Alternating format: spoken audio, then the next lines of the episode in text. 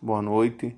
Hoje eu vou estar fazendo um breve comentário que se encontra lá no livro de Lucas, capítulo 10, versículo 27, a parte B, que fala o seguinte: Ame o próximo como a ti mesmo. Só porque devemos entender que nesse versículo existe um pressuposto que, primeiramente, devemos nos amar, porque ame o próximo como a ti mesmo. Então, pressupõe que nós nos amamos. Então, primeiramente, nós devemos ter amor próprio porque ninguém pode dar aquilo que não tem. Então, a pessoa tem que ter amor para poder dar amor. Jesus fala assim que o próximo a pessoa que está com necessidade. Então, devemos ter empatia pelas pessoas, nos compadecer, ter compaixão sobre as dores das pessoas. Porque a palavra de Deus fala assim: alegre-se com os que se alegram, chorem com os que choram. Que devemos nos colocar no lugar das pessoas e nesse versículo que na maneira que nós gostaria de ser tratado, devemos tratar as pessoas, porque gostamos de ser bem tratados,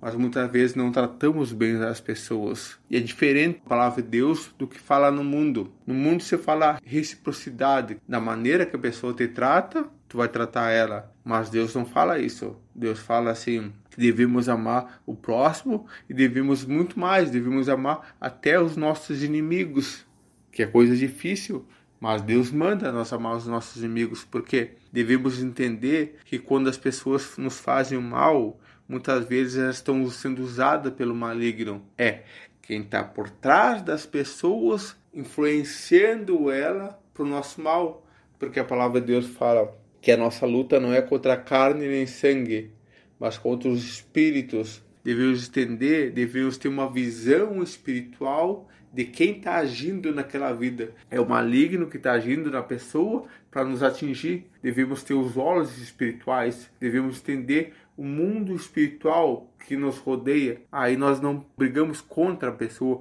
mas quem está por trás da pessoa e podemos orar para abençoar a vida da pessoa, porque a palavra de Deus fala assim, que jamais vamos conseguir vencer o mal com o mal, porque se a pessoa nos faz mal e nós agimos da mesma forma, nós estamos perdendo, porque a única forma de vencer o mal é com bem, porque se a pessoa te faz o mal e tu faz o bem para ela, tu quebra ela. Então quer dizer, de tu fazer o bem para ela, vai chegar um momento que ela não vai conseguir fazer o mal para ti. Então devemos entender, amar o próximo é muito mais do que um sentimento, uma emoção. Amar o próximo é uma decisão. Assim como o perdão é uma decisão, devemos decidir amar as pessoas. Porque se nós agir pelos sentimentos ou por emoções, as emoções variam. Um dia tão bem, o um dia outro mal. Não podemos seguir pelas emoções, ser guiados pelas emoções. Devemos ser guiados pela palavra de Deus. Ela deve conduzir a nossa vida. A palavra de Deus fala: lâmpada para os meus pés e luz para o meu caminho é a tua palavra. A palavra de Deus deve ser nortear a nossa vida, deve ser a bússola para a nossa vida. É interessante que Jesus fala assim: não só de pão viverá o homem, mas de toda palavra que sai da boca de Deus. Nós que entendemos, nós somos filhos de Deus, nós devemos alimentar nosso espírito através da palavra de Deus deixar a palavra de Deus guiar a nossa vida, porque deve, talvez nós alimentamos o corpo e deixamos o espírito fraquinho. Então somos guiados por sentimentos negativos, muitas vezes sentimentos de ódio, de vingança,